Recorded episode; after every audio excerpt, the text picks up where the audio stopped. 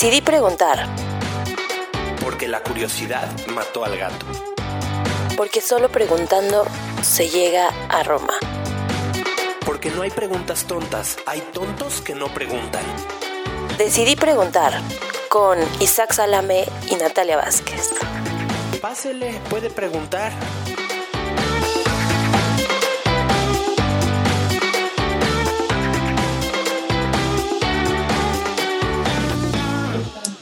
Oigan, este, entonces, pues, oye, va a estar buena la plática. Justo estaba escuchando a su presidente ahorita. ¿Alguien vio la mañanera hoy? Yo. ¿Tú la viste? Yo también la estuve viendo. Sí, cabrón, sí, la vi hoy. Hoy estuvo, bueno, vi, vi nada más la parte de, hasta las preguntas y respuestas de eh, justo que le preguntaron del tema de la energía, ¿no? Sí. ¿Lo viste? Y que se vino en contra de los, bueno, no en contra, a favor de los pobres, digamos. Pero, pero, o sea, es, es el mismo discurso de toda la vida, ¿no? Sí, siempre, yo creo que hablo en las mañaneras y lo veo porque es como, estaba pensando que es como un, o sea, la mañanera es como un pedito que no, que no suena y no huele. O sea, está muy bien, está muy bien que te lo eches porque está muy bien que un presidente todos los días diga, yo todos los días voy a salir en la mañana, platicamos qué pedo con todos, que esté la prensa y me voy a chambear, eso me parece a favor, pero no cambia muchísimo el discurso fuera de eh, criticar al gobierno pasado y a los corruptos pasados. Y por ahí, ¿eh? Hoy dijo que, que ya tiene el tema de tres tramos del tren Maya. También estuvo. Ricardo Sheffield con de Profeco.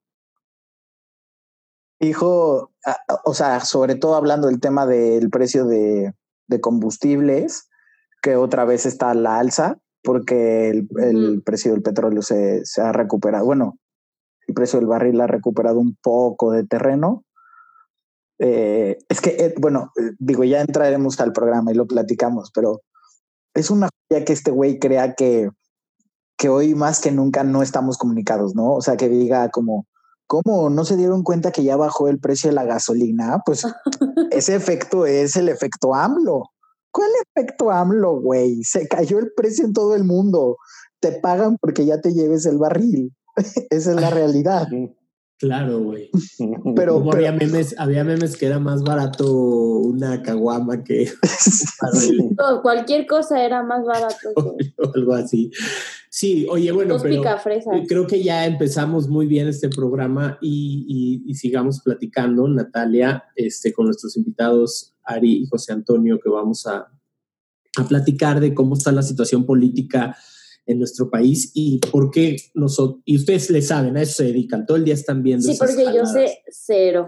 Sí, yo también tengo muchas dudas, muchas dudas. Perdón, Natalia, sabía, no queríamos hablar de política, pero hay momentos en los que ni modo, hay que hablar de política. Hay veces... Pero ¿y se- Oye, ¿creen que se ¿tú puede hablar de política pero siendo apartidista? Se puede. Y se debe. Claro. Es como hablar de religión siendo ateo, pues no hay problema, no pasa nada.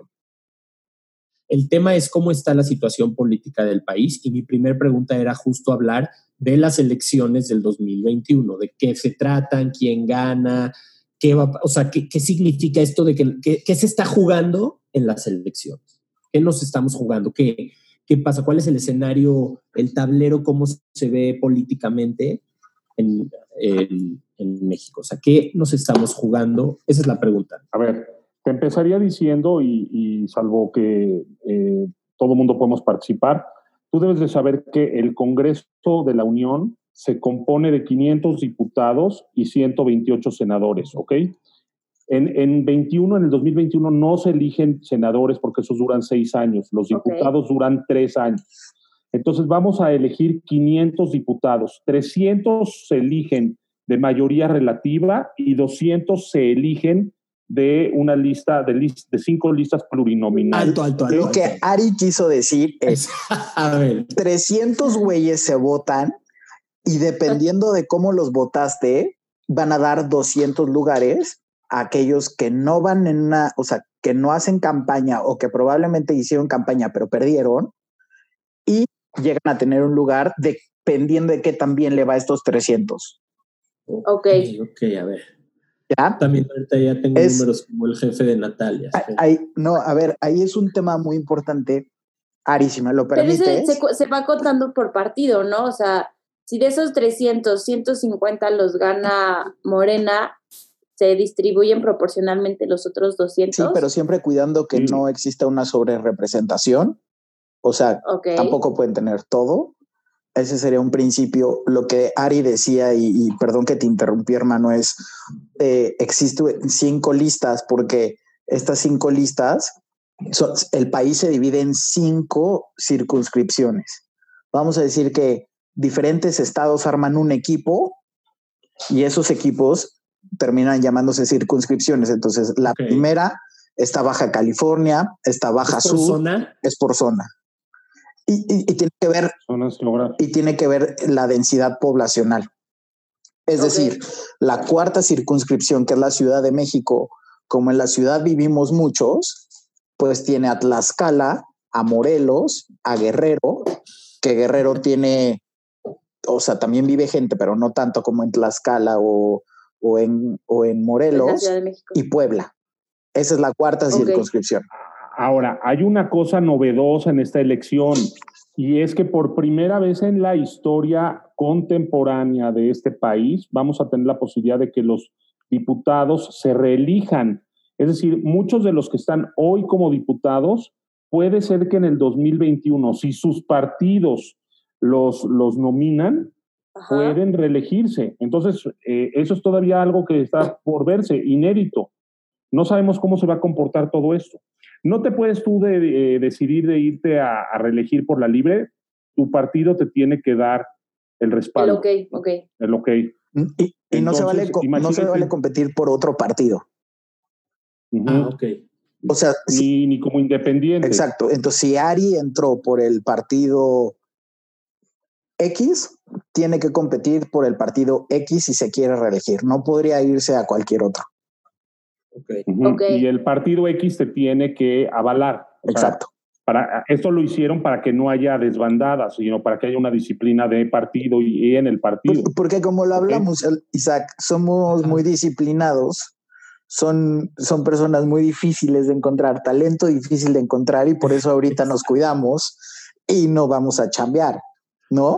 Claro, claro, Porque, a ver, A ver, tú podrías encontrar Patrimonios. 500 patrimonios, no, ¿verdad?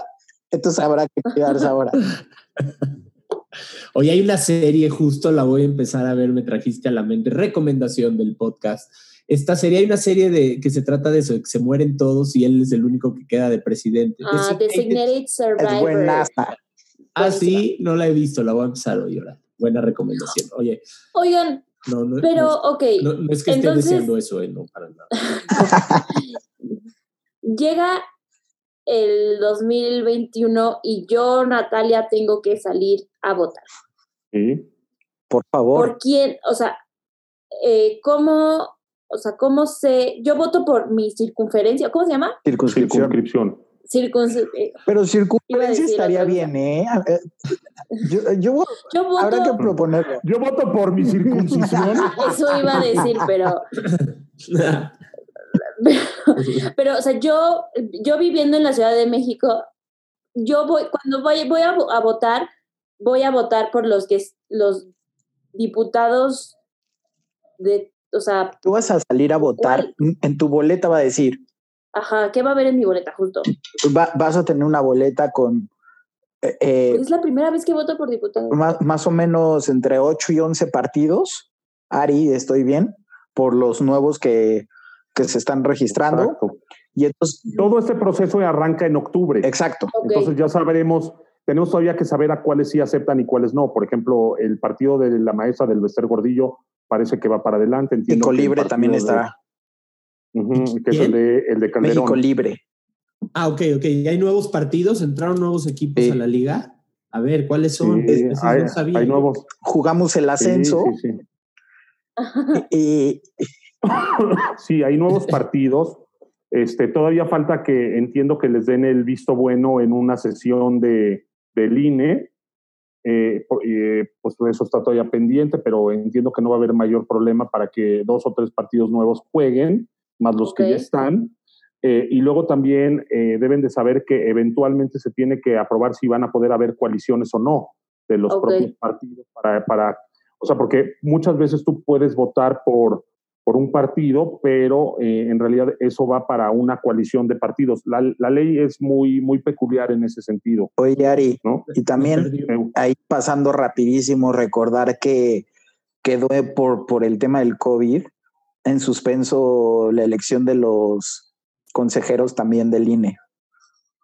o, o, sea, venimos por cambios muy, muy cañones, ¿eh? ¿Quiénes son los consejeros del INE? Perdón, ¿quiénes son los consejeros del INE? Mira, los consejeros del INE normalmente son eh, ciudadanos que se eligen para representarnos en... Eh, humanos. En, el instituto. Y son seres humanos que, que nos representan eh, en ese instituto y que se supone que el instituto lo que busca hacer es darle equilibrio, transparencia a, a cada proceso electoral, ¿no?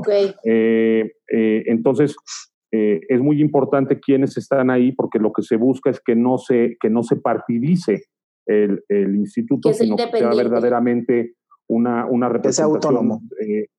que sea autónomo. entonces, bueno, ahí ha habido mucho debate porque se tiene la sensación de que siempre hay esta tentación de, pues, de alguna manera cooptarlo y que el INE sea pues de, de, que represente los intereses de alguien en particular. ¿no? Este es una muy larga, eh, un, muy largo debate, ¿no? Ok, ok, entiendo. El INE tiene que mantenerse siempre independiente de todo para que sea exactamente, ¿no? exactamente para que tú tengas confianza en las elecciones. Claro. Entonces estos consejeros, nosotros votamos por ellos. ¿Cuántos son? Uy, no, este... no, no votamos por ellos se designan por ternas. El problema está en que en este momento se, se iba a cambiar tres de esos miembros. Okay. Tres, tres, es un número bastante importante. Entonces, el proceso se quedó de verdad, al, o sea, justo la última sesión que tuvo la Cámara de Diputados fue el jueves 12 de marzo y la fecha límite era de cuenta ese fin de semana, en el que se tenía que poner las ternas para se hacen ternas en las cuales se ponen a los candidatos y en el pleno de la Cámara, diputado por diputado pasa por medio de una boleta a votar. Okay. Y de las ternas se van sacando okay. los ah, mejores. Okay. Se van sacando los mejores candidatos. O sea, se vota internamente los consejeros. Se, a ver, sí se vota internamente, pero viene de un proceso muchísimo más amplio. Primero se abre la convocatoria nacional a todo el que quiera ser consejero. consejero. Después de eso se les hicieron eh, un examen de conocimiento. Después de los exámenes de conocimiento eh, tuvieron entrevistas. Obviamente para llegar a, a, este tema de los exámenes, pues primero se estudió como su currículum para que no pertenecieran a ningún partido, eh, ¿no? Ah, okay. O sea, para que no estuvieran afiliados a algún partido.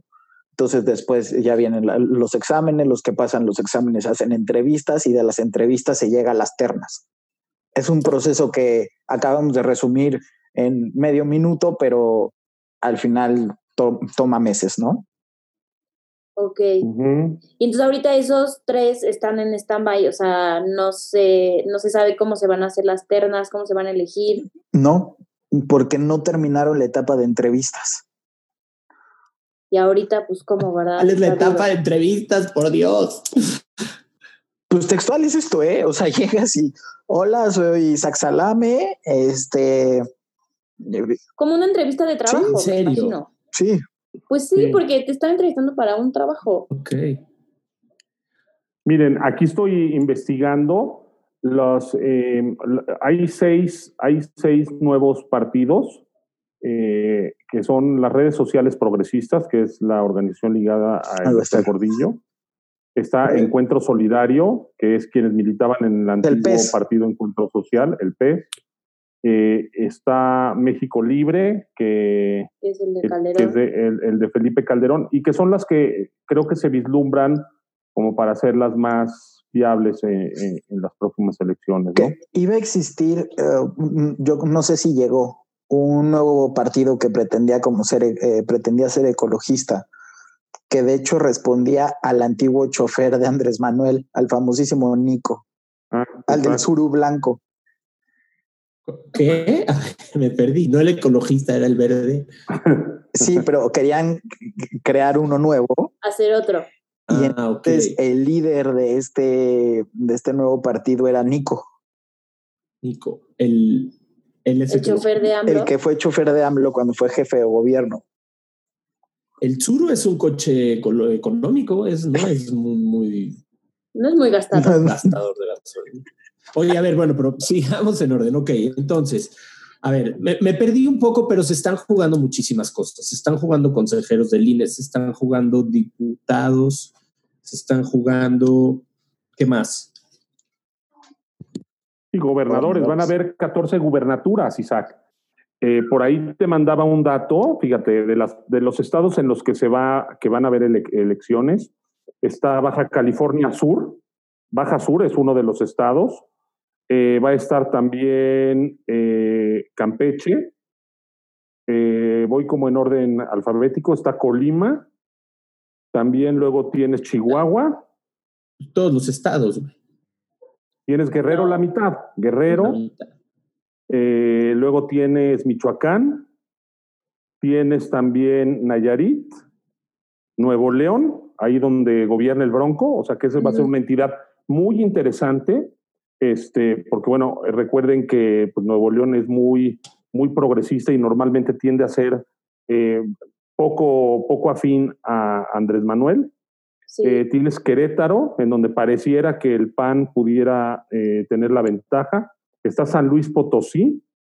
Eh, tienes también Sinaloa eh, y Sonora, también para, para, para elección de gobernador. Y tienes Tlaxcala Tlaxcala, ¿Cuánto es? y y todos Zacatecas. esos el próximo Tlaxcala y. Zacatecas.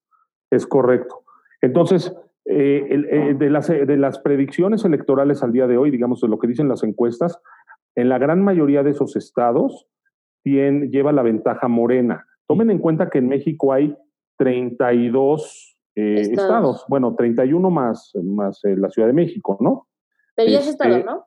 Sí, eh, bueno, la Ciudad de México como, como un estado más, que ya es gobernado por Morena. Eh, entonces, si Morena gana eh, una buena parte de estos 14 estados que están en, en, en juego en la elección del 2021, también eventualmente pronto puede llegar a tener incluso mayoría dentro de- del número de gobernadores, ¿no?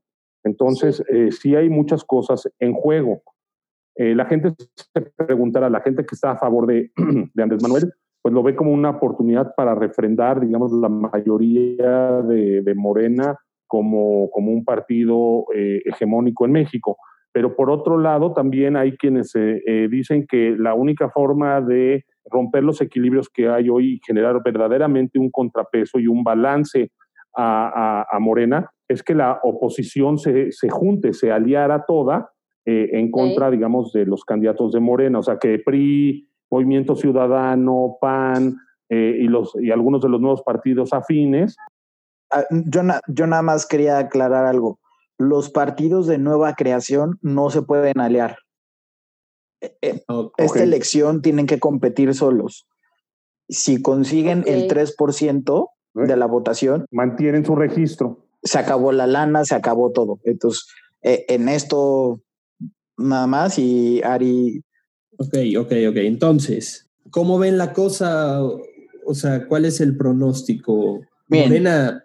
Yo, Ari, si me lo permites eh, comenzar, este, yo veo algo, eh, pues que me da un poco de,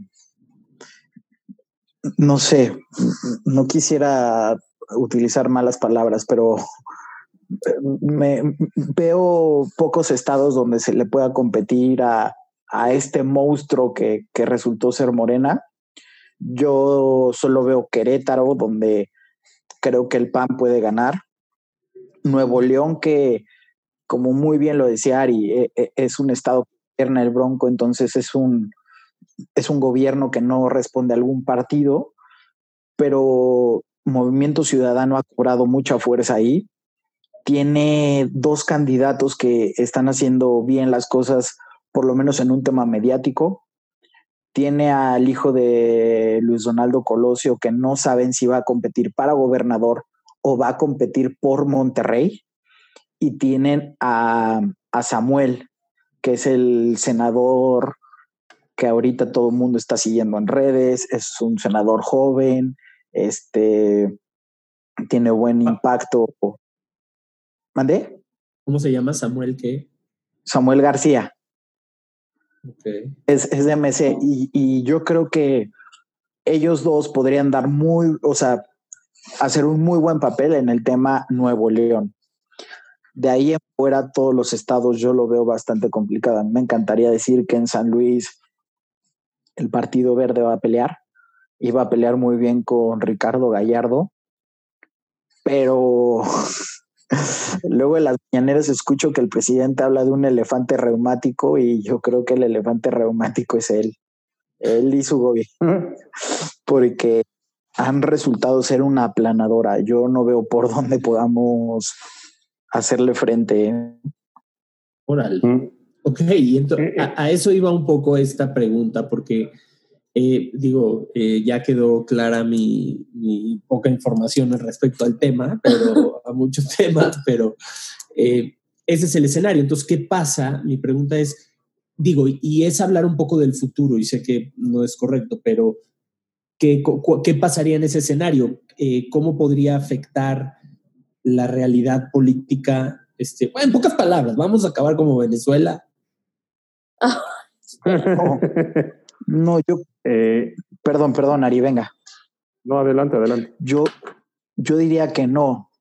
Yo, hoy cuando pensaba que, que debía platicar, eh, sin duda, ojalá hoy podamos llevarnos el mensaje de que debemos aprender a votar.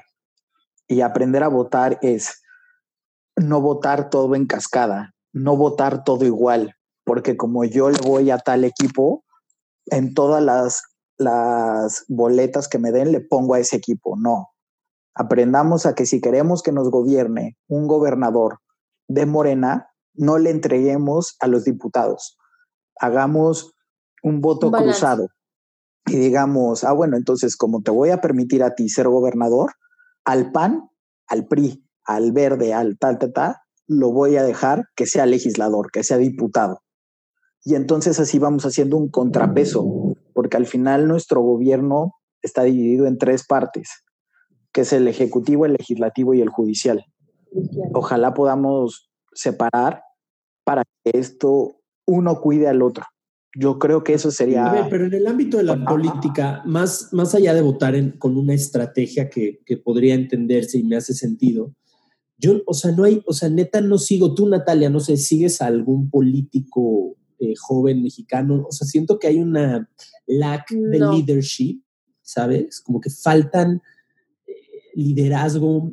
Eh, claro, eso que estás diciendo es muy interesante, Isaac. Yo, yo, sobre tu pregunta, yo quiero decir, ese es el mensaje que a mí me gustaría mandarle a tu audiencia, que en realidad México se tiene que construir con eh, ciudadanos. No te rías, es cierto es lo que estoy diciendo. Uh -huh. este, eh, o sea, ¿a qué voy? La ciudadanía es la que realmente tiene que despertar. No, no vamos a encontrarnos nunca el presidente al que nos guste a 130 millones de mexicanos. Eso no va a existir.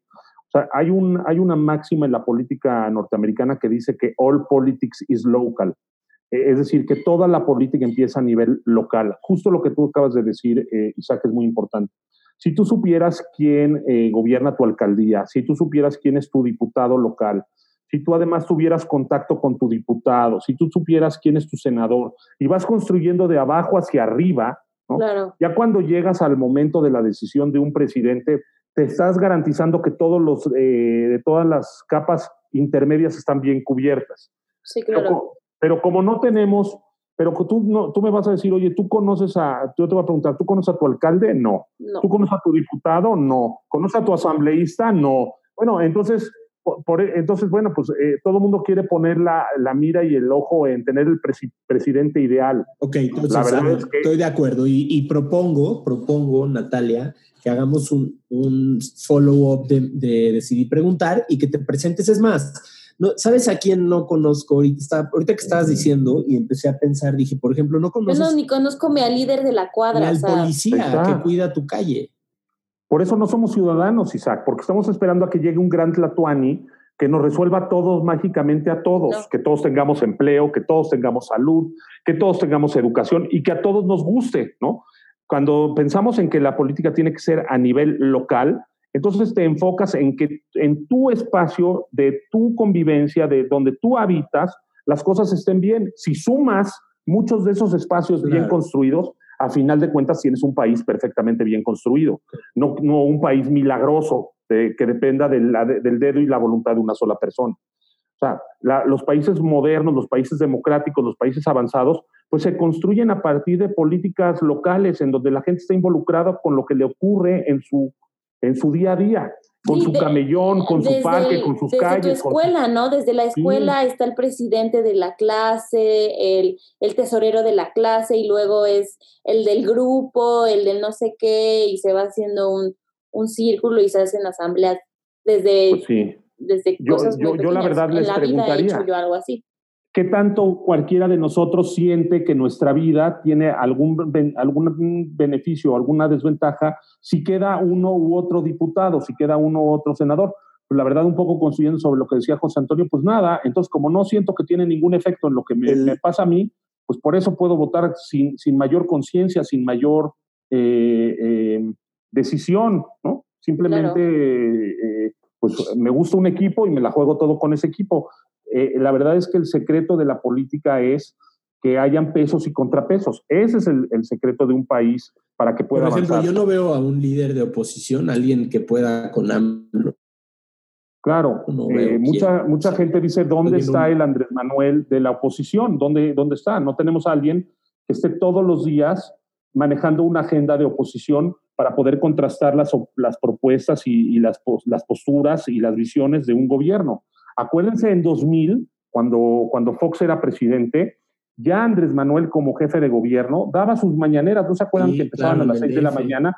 Y entonces todo el tiempo que Fox decía algo, pues Andrés Manuel decía lo, lo contrario y estaba permanentemente en los claro, medios. Sí, sí. Hoy no sabemos quién tiene una, una opinión diferente a Santa Lucía, una opinión diferente al tema energético, quién tiene una opinión diferente al tema de la refinería, nada. Estamos absolutamente dominados por un discurso monolítico. A mí eso me parece grave y preocupante. A mí, yo opino lo mismo, solo diría un poco tomando términos de béisbol, que yo sé que aquí son Amamos fibras sensibles. Eh, el presidente ha decidido pichar, cachar y batear. Y fildear. Sí. Entonces, y, y, el público. Entonces. Y el estadio. Pues sí, no, está. no y el conocemos. De los tacos de cochinita. A ver, pero, El por, de los- pero ¿por qué? ¿Cómo? O sea, ok. Y, y me uno a, a ese, a ese discurso, pero ¿por qué? ¿Qué está haciendo? Yo quisiera entender cómo, cómo está. Muy sencillo. Él se despierta y a las 7 de la mañana te dicta una agenda en una mañanera. Él ya te dijo de qué vamos a hablar hoy. Todo el día. Y eso está inc- Controlan a la narrativa. Eso es increíble, increíble. O sea, vayamos un poquito más allá de, del tema eh, del manejo de, medios.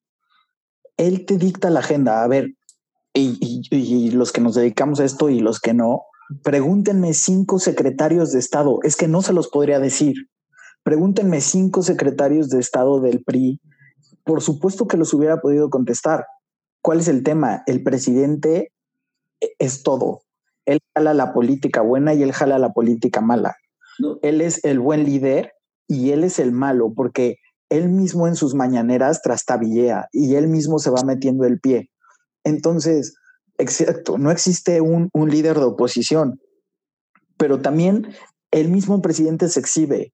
Es que no, no ha permitido ni siquiera que exista un líder de oposición. A eso es a lo que Claro, claro, o sea, ni siquiera no existe ni, ni quieren que se quede, pero ¿a qué voy? O sea, en la mañanera ya no me la creo y, y lo sé, entiendo por dónde va. Él dice de qué se va a hablar, a mí me da hueva que no se hable de cosas de verdad importantes, o sea, que dices, bueno, toca un tema importante, uno, no sé, este, así como hablas de Pemex, habla de qué onda con las energías renovables, ahí está el sol, podemos usar de ahí energía, o sea, cosas que dices, ok, ya básicas. No, siempre están hablando de la corrupción y de la mamada. Claro, eso se llama, eso se llama hegemonizar la agenda. Este, eso así, en palabras así muy rimbombantes, es, maestro, yo soy el que decide de qué vamos a hablar, hacia dónde vamos a mirar, hacia dónde vamos a voltear, qué es lo importante, qué es lo Y además tiene otro elemento, Isaac, perdón que te interrumpa, pero tiene otro elemento que es la construcción de amigos y enemigos, que eso es eh, polarizante.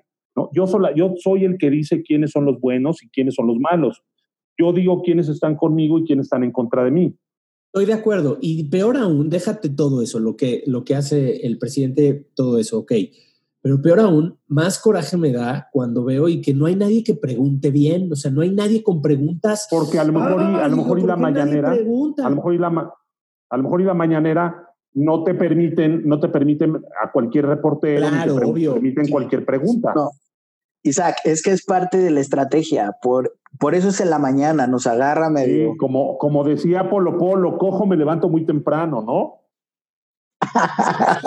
Exacto, es, parte de la estrategia. Todo tiene un porqué. Acuérdense que en política no existen las casualidades. Ole. Ole. Ah, a ver, ok, claro. empieza. A ver, ¿por qué? Sí, o sea, no. Sí, eh, explícanos, empieza en la este, Remontándome un poco en, en José Antonio, o sea, yo no creo que sea casualidad que los que pregunten en la, en la mañanera pregunten lo que lo que él quiere que pregunte. O sea, todo eso está, si tú quieres ir con una pregunta diferente, pues te vas a tardar, o sea, maybe sí la vas a poder hacer, pero te vas a tardar semanas en hacerla. Y ya que la hiciste, ya no es relevante. Pero a ver, hay, hay dos estrategias. Una es, si me, me dan una pregunta que no quiero responder, la primera estrategia es, brother, te hablo lento como para que la chava de Tai Chi practique su lenguaje de señas, ¿no? Y entonces nos podemos tardar dos horas en responder una pregunta. Y la otra es, ¿qué cree, señorita? Ese dato no lo tengo ahorita, pero dentro de tres días les mandamos el resultado. Yo tenía otros datos, o sea, entiendo, pero lo que quería preguntarles también era, cómo, se está jugando el tablero. Entiendo lo de la mañanera, veo que ya es, lo veo así, pero ¿cómo? ¿Qué pasa en estas elecciones? O sea, ¿cómo podría alguien, no AMLO, quien sea, este, controlar el país si no es con corrupción, ¿no? Digamos. A ver, Isaac, explica tu pregunta porque esa pregunta eh, dice mucho y nada a la vez. ¿Qué quieres saber? Nadie, o sea, lo que está en juego en el 2021 Isaac, es lo siguiente. Están en juego gobernaturas, o sea, entendamos, hay 14 gobernaturas. Iba a haber 15, pero no hubo Baja California porque la Suprema Corte decidió que el actual gobernador no se puede ir a un periodo de, cinco años, sino que se va a quedar con su periodo de dos años y San se acabó. Ese fue un, buen, eh, digamos, una buena maniobra por parte de uno de los tres poderes que ya mencionábamos, porque el Poder Judicial dijo nariz boleada, no puedes andar este, postulándote para que te, voten por dos años y luego que resulte que quieres más. Eso no hay, ¿no? Eh, entonces se van a elegir 14 entidades, gobernadores en 14 estados. Ya los mencionamos. No son estados, no, no, son estados menores, hay estados muy importantes, como por ejemplo Nuevo León. ¿sí? Ya dijimos que en algunos de ellos se observa muy difícil que eh, la oposición tenga la posibilidad de ganar. ¿no?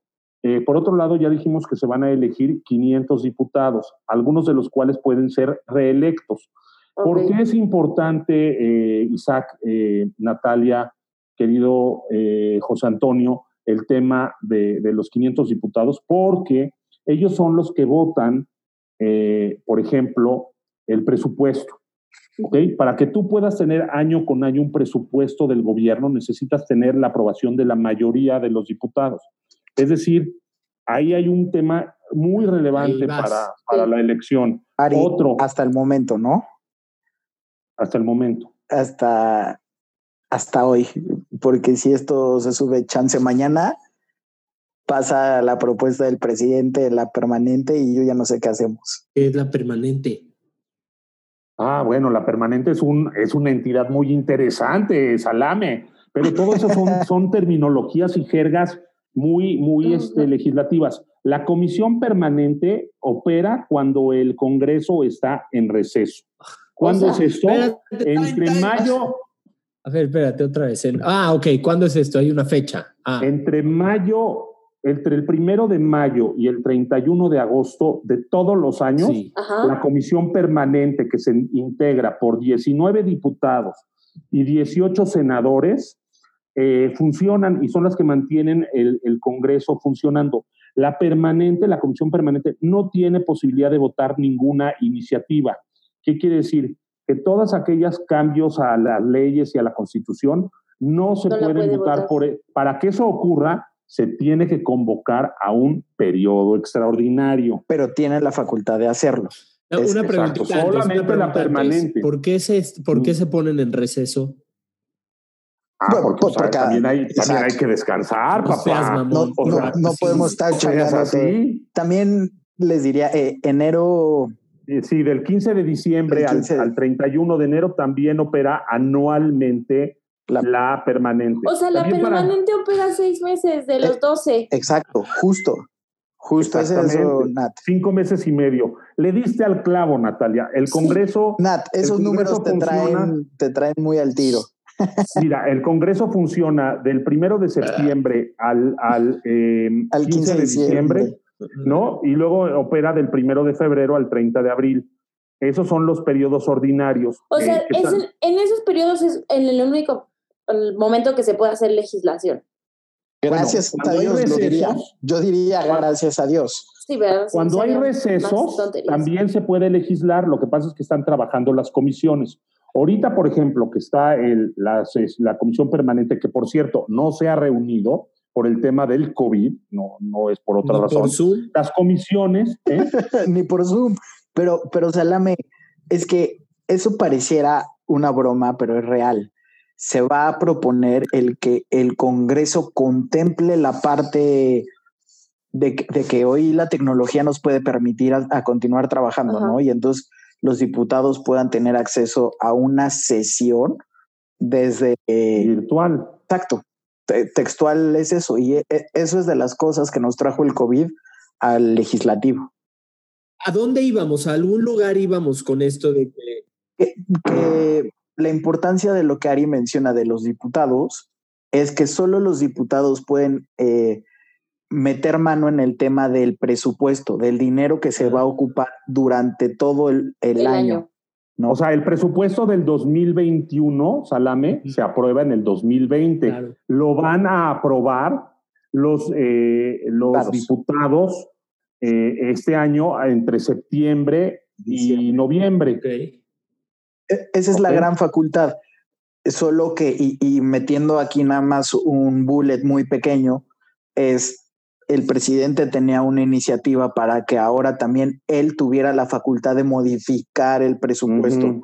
Y esto hace dos semanas nos metía en un problemón porque entonces el poder legislativo, es decir, los diputados no tendrían sentido de existir, De existir, sí. porque Claro, si, porque si le quitas su gran poder, eh, me Sí. imagino perfecto como si a Superman le quitaras el poder volar.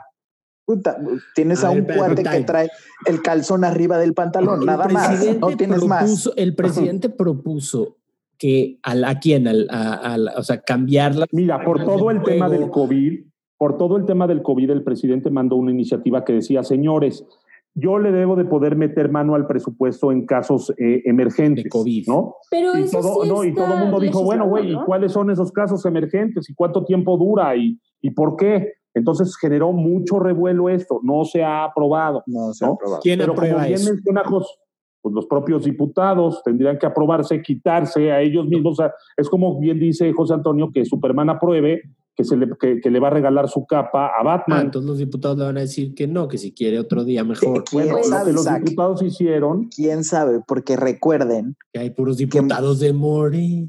exacto. la mayoría la tiene Morena. Eh, eh, Entonces, y que también A eso Eh, quería llegar, Ari. están como, a mí que me toca vivir esto un poco más de cerca. Ari tiene un panorama muy claro de, de la situación, pero a mí me, que me toca ver las votaciones y, y veo muchas veces cómo los diputados realizan las votaciones. Es increíble que no se tomen cinco minutos para estudiar lo que van a votar y se volteen a, a preguntarle al de al lado, oye, ¿qué estamos votando? Mm. porque las votaciones les ponen un, un cronómetro donde está abierto el sistema cinco minutos, ¿no? Entonces, esto quiere decir que si el diputado estaba en el baño o comiendo, tiene cinco minutos para correr de donde esté a su lugar para votar. Pero que no le avisan, oye, vamos a votar a las nueve y media. No, no es por horario. Sí, suena, suena un, timbrecito. Tum, tum. Suena un entonces timbre, pero todo el mundo lo oye. nunca sabes a qué hora termina una, una discusión. Se pueden tomar horas, ¿eh? Las discusiones del presupuesto pueden ser de, De empiezan días. en la tarde y acaban un día después. O sea, y los tienes a todos pobrecitos desmañanados. Yo, yo en, el, en, en el 2019, eh, esa discusión se llevó dos días. Tanto. No, es increíble porque tú Sí, para tu Es que es una trabajo, discusión, es una discusión muy técnica y hay muchísimos apartados y anexos y O sea, a lo que yo voy es Sí, que es poco tiempo, que 10 deberían millones. tardarse más. a ver, Yo, o sea, No. Fíjate que, fíjate que teniendo a José Antonio en la cámara deberíamos de pedir presupuesto para el stand-up, este, Salame. De Comedy Reserve. Un teletón para comediantes. la diversión está contemplada dentro de la canasta básica, Ari. Vamos a impulsar para que Salame Eso. pueda ejecutar. pero todo eso depende de tu diputado, Isaac. Oye, a ver, que, eh, ok, entonces. No, pero a ver, regresemos, Isaac, y tú tienes la, la- palabra y venga. el hilo perfecto. Hoy Morena tiene la mayoría en diputados.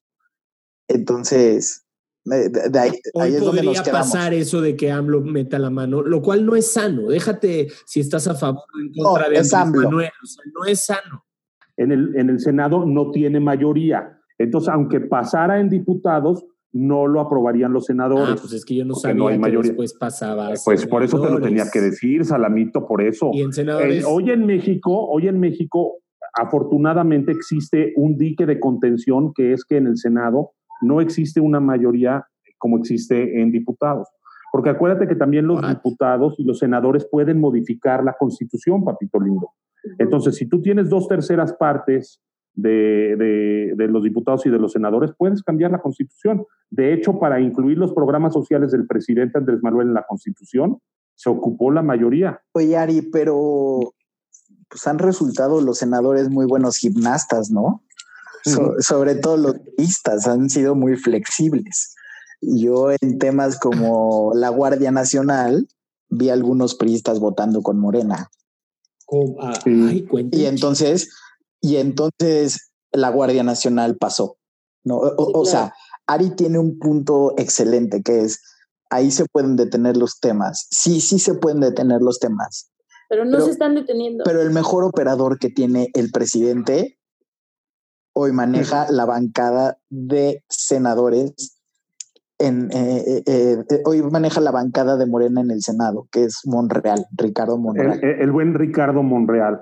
Entonces, Claro, y acuérdate, y acuérdate que todo mundo tiene cola que le pisen en el, en el campo de la oposición. Entonces también siempre eso puede ser una muy buena carta de negociación, Me ¿no? perdí un poco. Volvamos al Ford Dumps. No, no te pierdas, Isaac, A estamos ver. aquí en la Ciudad de México. Eh, ahí te va. Entonces, eh, cosas como que el presidente en turno quiera manejar a su placer el presupuesto del país sin tener que preguntarle a nadie, Se tiene que lo aprobar por las tiene dos que aprobar cámaras. primero los diputados. Diputado. Y luego, si los diputados dicen, "Mm, va, buena idea, buena idea, tú puedes hacer lo que quieras con la lana.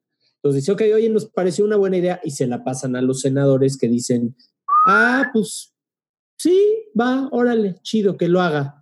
Pasan los senadores, votan que a favor. Y entonces ya puede hacer eso. Claro, se tiene que publicar en el diario oficial, pero tan pronto se publica en el diario oficial, ya está. ya está. Ya está rock Pero ya ahorita con toda la tecnología para publicarlo en dos segundos, lo mandan, lo imprimen. Así es. Nada más tienes que saber otra cosita, Isaac, Sí. porque el, el proceso legislativo no es tan fácil. Si los senadores le mueven una coma a lo que aprobaron los diputados, Sí. ¿Qué crees, papacito? pa' Se atrás. regresa, Se va para regresa atrás la a diputados. diputados. Una coma Tienen literal que- así. Ay, Una coma, un- una letra, una palabra, para atrás los fielders. Tienen que votar los diputados si están de acuerdo con los cambios que hicieron los Los senadores. senadores. Ah, ok. Y entonces ahí puede No. haber otro. Bueno, y ahí te la vas, pero el chiste es que necesitas ganar dos, las dos. O sea, que los dos digan, va, sí, Claro. chido, va. Claro, y en estas elecciones del 2021 eh, se van a, a- a- se juegan diputados, Sí, senadores. pero no senadores, no, porque No. los senadores se eligen por seis años. Se Ah, escogieron en 2018 ok, ok. Y, se, y, se, y se renuevan en 2024. Entonces, si ahorita, Es- si ahorita los senadores gana- entran con el presidente y salen con el presidente. Los diputados no. Duran tres años, pero se pueden reelegir. Los senadores se van a poder reelegir también en el 2024 por un periodo adicional de seis años, porque los diputados duran tres años. Sí, todos se pueden reelegir hasta por un total de 12 años, digamos. Como los senadores duran seis, se pueden reelegir una vez más para que sumen 12. Y los diputados que tuvieron tres años se pueden reelegir hasta tres veces más para que sumen 12 años. O sea, eh, pero eso apenas estamos viendo. Es la primera vez que va a ocurrir en el 2021. Así Por que Nat es muy tiene una cita con la historia. Nat, la primera Sí. vez que votas por diputados es una verdadera cita con la historia. Está bien. Sí. que hacerlo con conciencia. Hay, que primera ser, vez. hay que hacer un programa de, de responsabilidad votante en donde de verdad empecemos desde conociendo al poli de la cuadra hasta el diputado no sé qué. Y No, votar en al, buena al- onda de tu alcaldía. Alcaldía. alcaldía, ¿Qué pasa? ¿Qué pasa cuando de plano dices, híjole, es que, es que, ¿qué hago? Es que por quien no hay quien, es que de verdad el menos peor, ya sabes, El, el voto nulo, o a eso te refieres, Isaac. no, no sé qué harías tú, qué me aconsejarías. Yo veo y digo, no quiero votar por ninguno. A ver, muchas veces lo que hacen es anular el voto tachando, Tachando toda la boleta, boleta. ¿no? Y se, y se considera voto nulo. Y se- a mí personalmente, Es lo Isaac, peor, me yo parece creo. es un desperdicio del voto. Yo creo que es lo ¿no? peor. Porque, no, porque eh, eh, finalmente eh, eh, no, no estás señalando ninguna preferencia. Igual de grave que en mi opinión es el abstencionismo.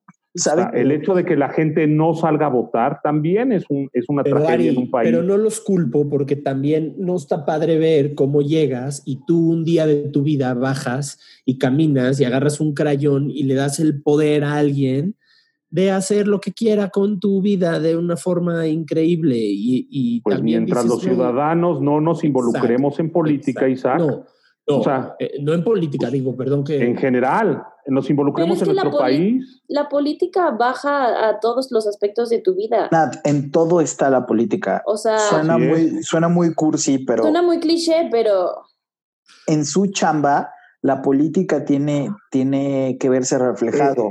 Eh, es que por- también eso tiene que ver, perdón que te interrumpa, No, no, no. Toño, pero igual en México re- necesita regresar eh, la el concepto de civismo, no por las clases de civismo que nos daban una flojera espantosa y espeluznante, sino porque todas estas cosas que estamos platicando hoy deberían de ser del, de, de- Del de día a día. conocimiento como, claro, porque cómo la gente va a poder involucrarse en política Hay que entender. si no conoces. Entonces, lo que pasa es que eh, eh, esta es información en realidad muy básica, no tiene tampoco gran complejidad ni gran complicación, son reglas de la democracia de nuestro sistema y todos las deberíamos de conocer porque estas reglas nos afectan. Es como si vas a- al fútbol y no sabes cómo se juega el fútbol, nomás te gusta verlo. Y total, yo creo que, y parte del objetivo de este, de platicar con ustedes hoy, le platicamos Natalia y yo, era que yo creo que lo más grave que podemos hacer, o, o lo que más culpa me da a mí en lo personal, es no, no enterarme y decir, ah, ya me vale, porque la Sí, indiferencia. exacto, la indiferencia creo que es lo más peligroso. Entonces, yo la política pues, es un tema que la verdad no, no me encanta, pero cada vez que lo platico contigo, Ari, o con Pepe Toño, como le dices, este, es increíble, nos podemos quedar mezcales y mezcales platicando de, de política increíble. Y entonces decía, es importante conocer el escenario, es importante entender, porque independientemente del partido al que le vayas, independientemente, le tienes que ir a, un, a, que esté pareja la cosa, porque si me entiendes, o sea, por ejemplo, lo que vemos ahorita era justo las cosas que quería que salieran, que siempre salen con ustedes, ¿no? Esto de poder meterle mano al presupuesto no es sano para, ni, para nadie, o sea, ni para un negocio, ni para, una, ni para nadie, o Pues sea, no. No. Oye, algo- alguien tiene que contrarrestar y tener una opinión de, de contrapeso para que sea sano. Exacto. Por eso la democracia se nutre de diferentes opiniones. Si tú lo que quieres hacer es acallar las diferentes voces, pues entonces de alguna manera estás de- demeritando la calidad de- democrática de un país y eso en el largo plazo no es bueno. Exacto. Por supuesto que no es bueno. No, O sea, el hecho de que hagamos programas como estos, donde la gente se interese, se involucre, participe, lo podamos hacer de alguna manera entretenido, porque normalmente también la gente asocia temas de política con temas de hueva. Entonces, si la verdad te da sí son de flojera, hueva, pero pues es que sí, es que sí son, pero no son. No son, papi. Porque ¿qué pasa? ¿Qué tal si yo te dijera que dentro de la discusión política, en un día, algún día a lo mejor se, se discute tus afores, es decir, tu fondo para ahorro para el retiro. ¿Te gustaría No, claro. involucrarte o no? Ey, Ah, no, bueno. nadie, a ver, y te gustaría saber qué está time pasando. out, time out. Eh, por eso estamos haciendo esto, Ari, porque queremos enterarnos Bueno. de que es de hueva, es de hueva. Y perdón, eh, ahí diría algo súper importante. Cuando el ciudadano de a pie, el ciudadano normal, y cuando digo esto me refiero a todos aquellos que no participan o de alguna u otra forma son cercanos a algún partido político, deciden no votar, los que ganan son los partidos por un tema de estructuras. Los partidos trabajan con gente que ya está definida, que, que decidió pertenecer a ese grupo siempre. ¿no? Y, en- que- y que cada tres años va a estar votando y votando por el mismo equipo. Entonces, cada partido tiene medido de una u otra forma qué número de personas son lo que van. Es decir, eh, el El partido famoso voto duro. voto duro, ese es el voto duro. Yo partido X, sé que tengo 10 personas que votan por mí, pase lo que pase. Entonces, cuando llegamos a una elección y solo sale la gente que siempre vota por los mismos, la democracia no camina. En cambio, si sale Natalia y si sale Isaac y ese día se ponen enfrente de la boleta y reflexionan qué es la mejor opción, ahí es cuando la ruleta cambia. Ahí es cuando la situación va a ser diferente. Entonces Sí, yo, yo diría, salgan y háganlo. Háganlo y entonces construyamos un mejor país.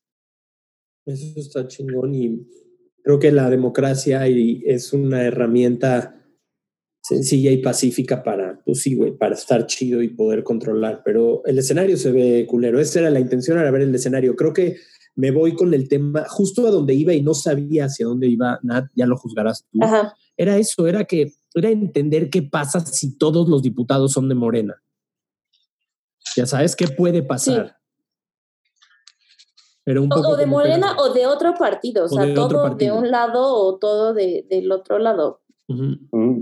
En, en inglés se llama checks and balances. O sea, eh, to- eh, la política debe de estar en equilibrio, como muchas cosas en, en- en la vida. ¿no? En- si alguna cosa la desbalanceas, pues tiene, tiene consecuencias, evidentemente. Claro. ¿no? Eh, entonces, lo que más nos conviene a nosotros es tener muchos contrapesos para que se puedan tomar decisiones eh, en donde se tome en cuenta la opinión de diferentes visiones, Total. porque no tenemos que tener una visión única de país. O sea, tú puedes pensar en un México y yo puedo pensar en un México completamente diferente y encontrar la, mejor manera para llegar a ese México, ¿no? Este, bueno, a ver, como conclusión yo diría que debemos de, de generar la conciencia de votar, de aprender a hacerlo. No, no solo basta con ir a la casilla. Creo que el voto nulo no es el camino correcto. Pese a que no encontremos una opción que nos convence al 100%, el votar nulo eh, simplemente le permite a los partidos que exista un mayor número de votos, los cuales se puedan dividir. Entonces, yo, yo llegaría a la conclusión de, que la participación ciudadana es esencial, que no dejemos que solo la gente que se ve representada por algún partido sea la que toma la decisión y que con esto busquemos que si algún partido nos gobierna, los diputados locales, los diputados federales estén representados por otro partido y con esto logremos una balanza y el poder esté dividido y así logremos que todos estemos velando por un mejor país, una mejor ciudad. Esa sería mi conclusión, Nat. Muchas gracias, José Antonio Pepe Toño. Sí, coincido, eh, coincido contigo. Hay que entender todos que tenemos que nivelar las cosas y por eso hay que salir a votar. Nat, tenemos tarea de ir a conocer a nuestros diputados locales y a nuestros alcaldes. Y bueno, primero hay que hacer la lista de a quienes tenemos que ir a conocer, empezando Sí, por el porque- poli. Literal, yo no sé cómo ni en, la, en qué burbuja vivo. O sea, no sé quién gobierna mi burbuja. Yo Vivo en una burbuja, pero no sé quién la gobierna. Viste, eso no es generacional. Chance habrá que ver quién es nuestro delegado, bueno, alcalde. Ajá, justo. Danos, danos como ver, una exacto, guía. ¿Qué, exacto. qué tengo que, que, que investigar? Así, primero saber quién es mi alcalde. ¿En qué alcaldía vivo? Exacto, yo por ejemplo vivo en Benito Juárez y sé que la gobierna el PAN. Eso Ajá. sería muy importante, ¿no? Saber quiénes son nuestros diputados porque al final ellos son los que van a, a mandarnos presupuesto para que se puedan hacer muchas cosas dentro de nuestra alcaldía. Eh, también deberíamos de saber, existen diputados locales y federales, entonces yo, yo les recomendaría saber los dos, ambos puestos. Y creo que ese sería un gran inicio para, Sí. para saber qué están haciendo por nosotros. Jefe de delegación. Es, este no es el alcalde. delegaciones. Como, como Ahora dejaron de ser, exacto, dejaron de ser delegaciones para cambiar alcaldías. Ah, bueno, y, y algo muy, muy bueno, y, y- pero esto creo que sí lo traemos. ¿Quién es nuestro gobernador? En, este, en, en el caso de la ciudad, la jefa de gobierno, que es Claudia Sheinbaum, ¿no? Eso sería primordial. Para empezar, y ya de ahí vas hacia ¿Y arriba. quiénes son alcanzables de hola, buenas tardes? Este, soy Isaac. Cuénteme cómo va a estar la cosa del drenaje. O sea, Pues, pues todos deberían de serlo, esa es la realidad. Pero, Bueno. sí. pero yo te diría que, que las redes sociales hoy nos acercan mucho a ellos. Creo que nos podríamos ayudar de, de esa herramienta, ¿no? Mandar por ahí un tweet o, o cosas así. Eh, en Benito Juárez resulta bueno. Algún día yo tuve un problema aquí en el edificio, los vecinos tuitearon y llegaron patrullas en cuestión de minutos, ¿eh? sí, las redes, sí. Sí, claro, por ahí. Pero bueno, vamos a invitar a Claudia a ver qué dice. Sí, igual los, Estaría bueno. los diputados locales, los diputados locales Sí. yo creo que siempre están muy abiertos y suelen ser diputados los jóvenes, Bien. Está bien, Tenemos tarea, empezaremos ¿no? por ahí. ¿sí? Sí, claro. Pues para prepararme, porque no quiero ir a votar a, a lo güey, ya vi todo Sí. lo que depende mi voto. No, no. Bueno, mi voto y el tuyo y el de todos. Sí. Acuérdense que todo el voto vale lo mismo, ¿no? Sí, justo iba a decir eso. Que Entonces, to- o sea, todos nuestros votos, sin importar si eres hombre, mujer, whatever, tu voto vale igual. sí, no desaprovechemos. Muchas veces las, las elecciones eh, en las que no se juega un presidente es en, la- en las que menos gente va. Por ejemplo, la que vamos a vivir en el 2021. Sí. Ojalá podamos revertir este dato, cambiamos un poco la, la filosofía y, y que sea una elección donde participa más gente. Aunque no estemos decidiendo nuestro presidente, la presidencia no es lo único importante que tenemos. Exacto, Claro. Buena conclusión. Sí. Pues muchas gracias y recuerden seguirnos en nuestras redes sociales. Decidí preguntar nat.bzqz, Isaac Salame F y José Antonio, ¿tienes alguna red? Sí, en Instagram, Quieras? Arroba Instagram. J-A-S-R-M-X. Muy fácil, ¿no? Si tienen cualquier duda, se la dirigen a él, por favor, ni vamos a Isaac poner ni yo en las vamos redes. a poder contestar. La vamos a poner en las redes. Nat, muchas gracias por todo. Muchas gracias.